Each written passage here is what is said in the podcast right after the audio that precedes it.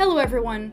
Welcome to the first episode of the Fashion Inside Out podcasts, a podcast in which we, Institut Français de la Mode students, discuss with professors their research subjects. I'm your host, Pauline Miseret, student in the MSc in International Fashion and Luxury Management, and today we are here with Emilie Hammen. Emilie Hammen holds a degree in fashion design and a PhD in art history from Université Paris Panthéon Sorbonne. She teaches fashion history and fashion theory at IFM and is the director of the Chanel Le 19e chair on fashion savoir-faire. Her research aims to reposition fashion within a history of ideas. Today we're here with her to talk about the current status of dandyism.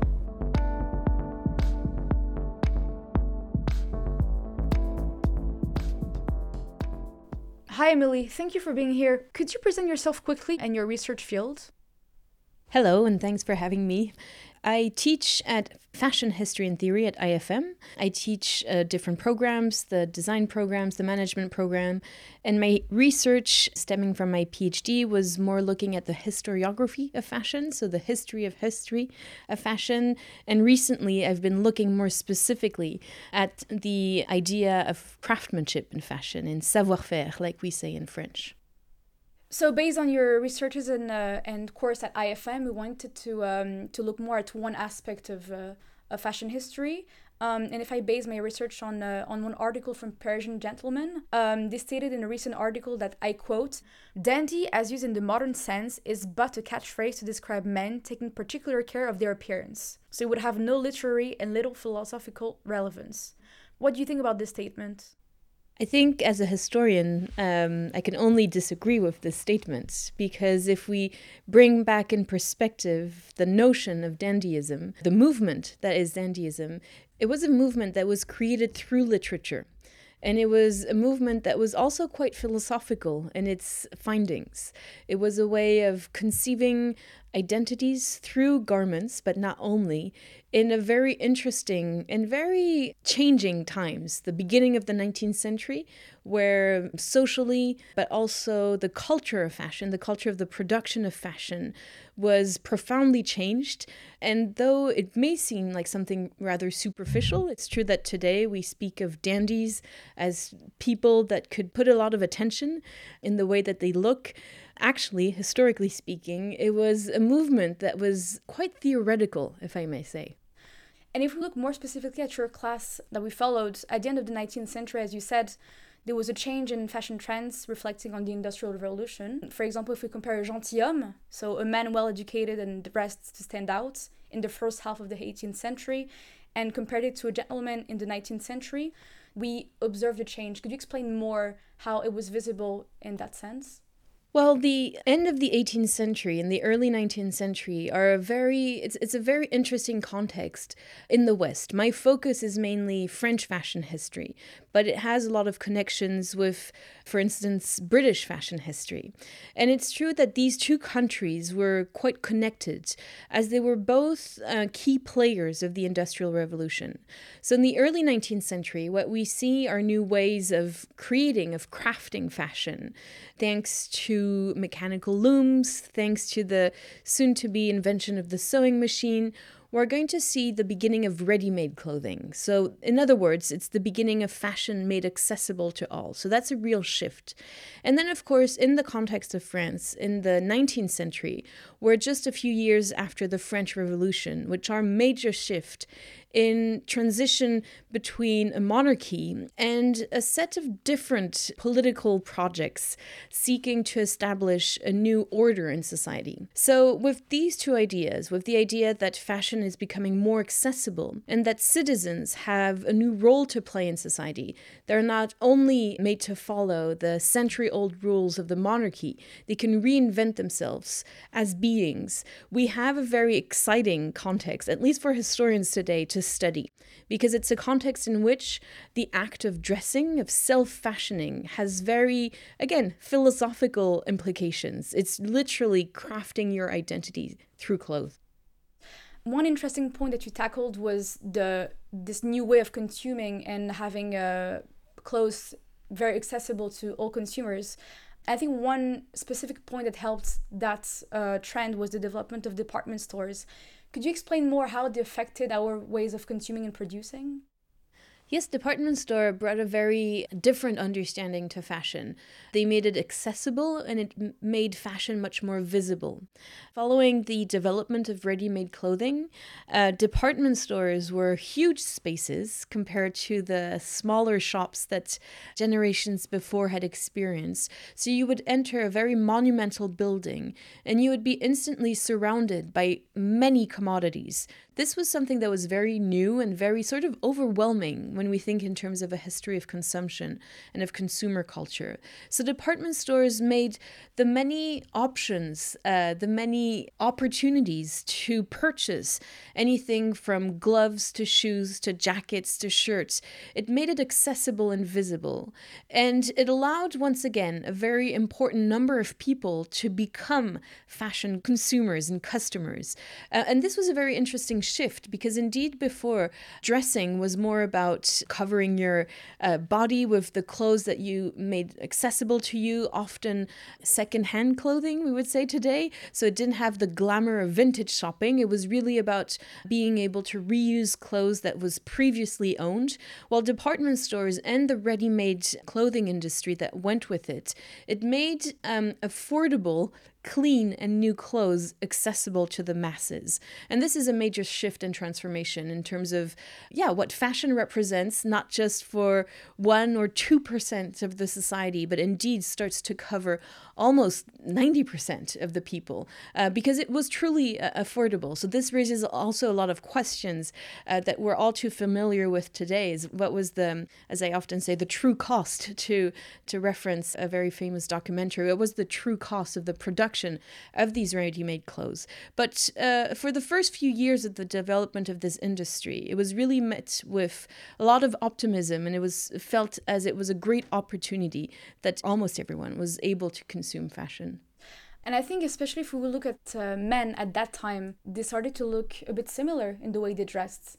And I guess that could be linked to the emergence of dandies. Could you explain more in what in what ways they emerged in that at that time?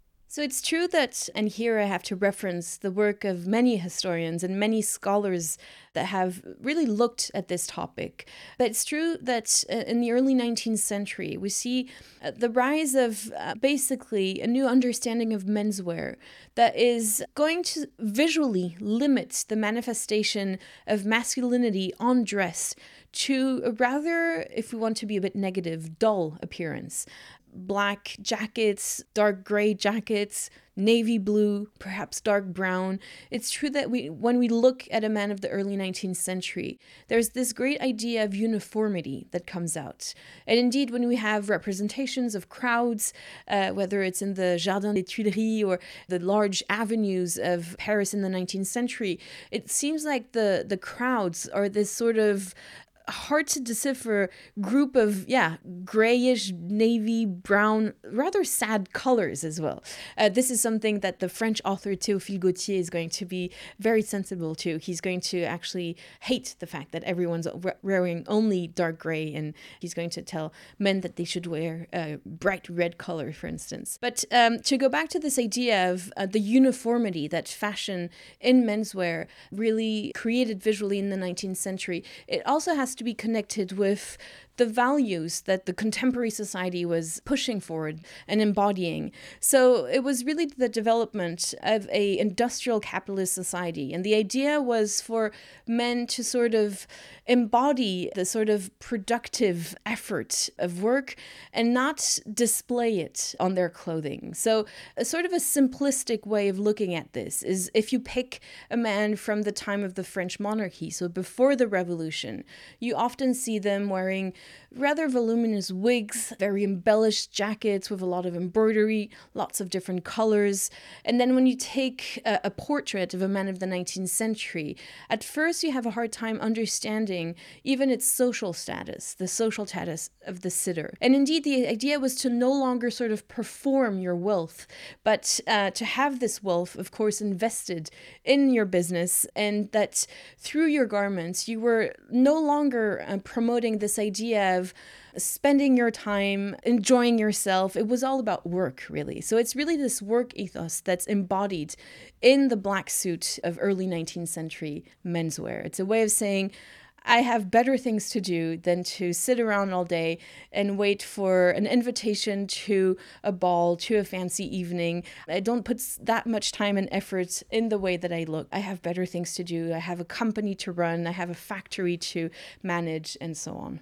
One very interesting aspect that you pointed out was the difference between menswear and women's wear at that time because you described uh, menswear as being very uniform and dull compared to uh, women's wear where they had in a way a role to reflect their family's wealth Absolutely. When we look at the 19th century, what becomes very visible again is the fact that it appears as as if, and here I'm quoting a theorist from the early 20th century, John Carl Flugel, who perceived a sort of a renunciation to fashion. He said that men, it seems as if they had renunciated fashion. In reality, it's not that true, and I'm sure we'll, we'll have an opportunity to discuss this again. But visually, at first, it seems as though men decide to wear more dull suits, while women continue this tradition that had been uh, inherent since the Ancien Régime, since the centuries of the French monarchy. Indeed, they are displaying on their dresses, on their coats, on their accessories,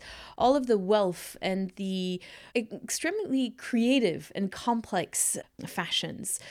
So, what is the reality here? We're dealing in the 19th century with a, we said it, an industrial, capitalist, and patriarchal society. So, what was the role of women in these societies? Well, not much. Uh, a lot of the role of the women at that time, um, especially within the sphere of bourgeois uh, families, was to be in charge of the household. Well, that means a lot, but publicly, that doesn't mean engaging into any, yeah, intellectual or productive labor. It doesn't mean um, managing a factory. It doesn't mean dealing with, again, a department store or any type of business. So, indeed, in terms of gender roles, it seems as if women became the sort of objectified prized possession uh, of a household, even in terms of spaces. They existed in the domestic space. And just like their interiors, they became very much embellished uh, in the same way that we find very beautiful, very rich fabrics on the armchairs, on the furniture, the wallpaper. Well, a lot of that is also echoed in the fashion of women in the 19th century. So they become these beautiful sometimes useful, but mostly beautiful objects. And this is a clear mirror as well of the roles and the, the rights they had as citizens within this society. So, talking about gender roles and the way uh, women had to represent something and were objectified, when did the emergence of dandies uh, happen? Is it something that's seen as a counter movement of fashion at that time? Dandyism emerges at the beginning of the 19th century, in the 1820s and 1830s. As I said, the thing to understand about dandyism, it's born through literature. So it's very much about words, about ideas, and about attitudes. So it's not something that's so tangible in a way. It's very much a philosophy. So if we had to sum up dandyism, it's very much born out of the interest of a young generation of French journalists. Among them, a very promising journalist, his name was Honoré de Balzac, who became very fascinated by an old Englishman who was living in exile in northern France. His name was Brummell, and he had created quite a myth, quite a a story around him.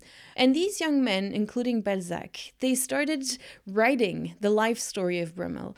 And they realized that in this very uniformed post revolutionary society, there was a way to reinstate a sense of distinction that no longer relied on your title within a monarchy, within, within a royal system, but in your ability to understand fashion.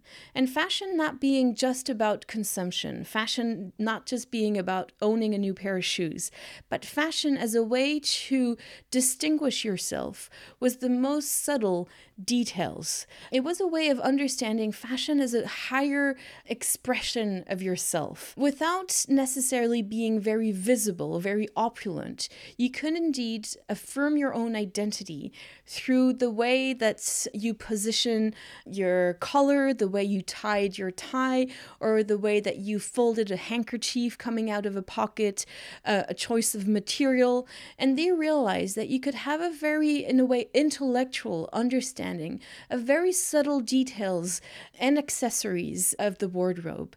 And for them, it was a way to understand that fashion was, again, not only a superficial, a shallow occupation, but indeed a way of affirming one's identity in a uniform society. So these authors, they started with this, um, the story of Brummell, and then they expanded this theory mainly by publishing articles in newspapers. And Balzac would publish a series of articles in the beginning of the 1830s that would eventually become his treatise on elegant living.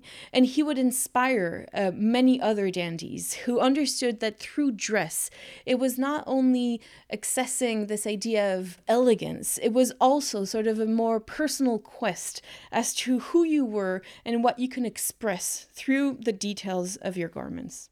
So, as we saw in class, um, those codes were in a way put in books so people could access to them and, and follow those trends. But do you think it would mean that someone who didn't know how to, in a way, translate those codes could also follow this movement? Um, it's true that just when Balzac and his peers were publishing their article in uh, newspapers such as La Mode, uh, which is a nice title, they were establishing, as I said, a rather abstract, if not philosophical, understanding of what it meant to, to get dressed.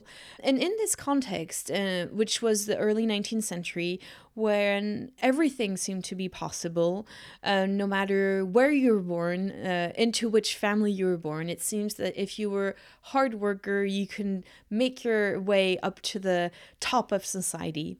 And to some extent, it was true. It's a different economy, it's a different social structure.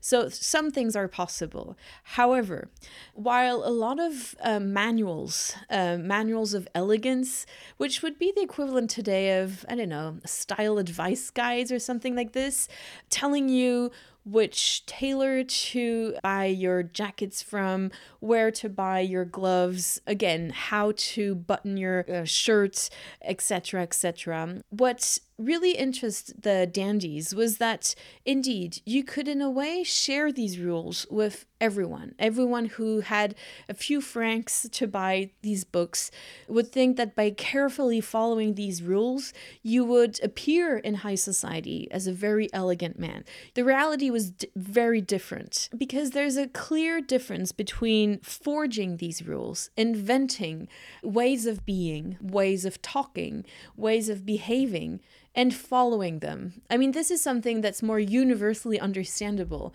It's one thing to create fashion, to have this vision of what the next distinctive item, accessory, or print is going to be. And it's another to be one step behind and imitate that. So, what's very fascinating here about the 19th century and with these theories of the dandies, the dandies who were always two steps ahead of time, um, inventing the, the new places to be, the new ways to behave, they were first in, first out. They were also, through their personal understanding of garments, through their personal understanding of fashion, always fascinated with this idea of re re-injecting distinction in something that seemed to be again very uniform. But there's always a way of creating a distance between the leader and the followers. So what we also see here is is really in a way the birth of the fashion system as we know it, right? With people having visions of what the fashion of tomorrow is going to be about and those who follow afterwards. One thing that's very interesting to me is if we link that idea in this movement of, of dandyism back to our days, today a lot of sartorial books are published and they seem more accessible to the audience, mainstream audience, because there's more images, maybe less text, and less technical text to it. Do you think now dandyism is, is something widespread around the world? I think there's different ways of understanding the definition of dandyism. There's a very historical uh, definition, and indeed, dandyism is something that can be observed from, let's say, the 1830s and then the 1840s and 50s onward, but it's a very isolated uh, historical phenomenon. But then what dandies have taught us is how to affirm your identity within a society whose tendency is to go towards uniformity. And this is something that uh, someone like Roland Barthes has emphasized when he was looking at the idea of dandyism in the 60s, a moment when ready to wear, so the next step after ready made clothes, in the 19th century we had ready to wear in the 60s which is was another moment when fashion became accessible to the masses. I think that the spirit of dandyism is this legacy of how to always reaffirm one's own unique identity through self fashioning practices. So i guess this is something then that we can sort of apply to any situation to anyone anywhere, much beyond the context of 1830s Paris. Simply the fact of wearing clothes and understanding, being conscious and aware that through small details, through attitudes, through ways of, I don't know, tying a bow, attaching your hair, wearing a watch a certain way or a certain other, every little detail is part of the construction of self, of the identity you want to share with the world. So whether you follow the movement or whether you try and claim your originality, even if it's very simple, small, hard to perceive details, you are claiming and building, crafting your identity through clothing. So I would say that in a way, dandyism is an attitude, an understanding of fashion that goes beyond the simple clothing and becomes a space for invention and reinvention of the self. So, in this way, it's a broader definition that fits today, I think. As you spoke about the legacy of dandyism today, do you feel like dandies don't really exist anymore and we're looking at an evolution of dandyism today? Yes, I think that, again, uh, speaking as a historian, dandyism is a very unique political, cultural, industrial context, and that's the early 19th century. But today, the legacy of these authors, the way they perceived this attitude towards fashion, it's a legacy that lives on. And I mean, one aspect of it that's very, that can be questioned in our modern days is that dandyism was very much linked to menswear. And of course, today we can invent or understand ways of applying this philosophy of dandyism, the affirmation of self through clothing, through through ways of dressing, subverting established ways of dressing and and finding ways to play with established rules. This is of course something that we can apply in our context. Uh, whatever genders we decide to perform, we choose to perform, everyone can reflect this idea, this philosophy of dandyism. It's a much more broad phenomenon. And it's funny if we look at IFM students today, it feels like creative students put a lot of efforts into the way they dress, but management students do too actually. Thank you so much, Emilie, for, for this very insightful conversation. And to finish off with our podcast, we have our must have question What is your favorite part in the journey of research? I would have to say the beginning, uh, the moment when you've identified your research question, when you start understanding what different archives you can put in dialogues, uh, the objects, the people, the whole historical context that you're about to dive into. I really like these new beginnings. Uh, and of course, I like the end as well. But the beginning has this incredible energy to it. Well, that's a good advice for students preparing their research thesis. Once again, thank you, Emilie, and thank you, everyone, for listening to our new podcast. If you're curious to discover new content, stay tuned for the next episodes of Fashion Inside Out. If you want to learn more, please go follow us on Instagram and Twitter.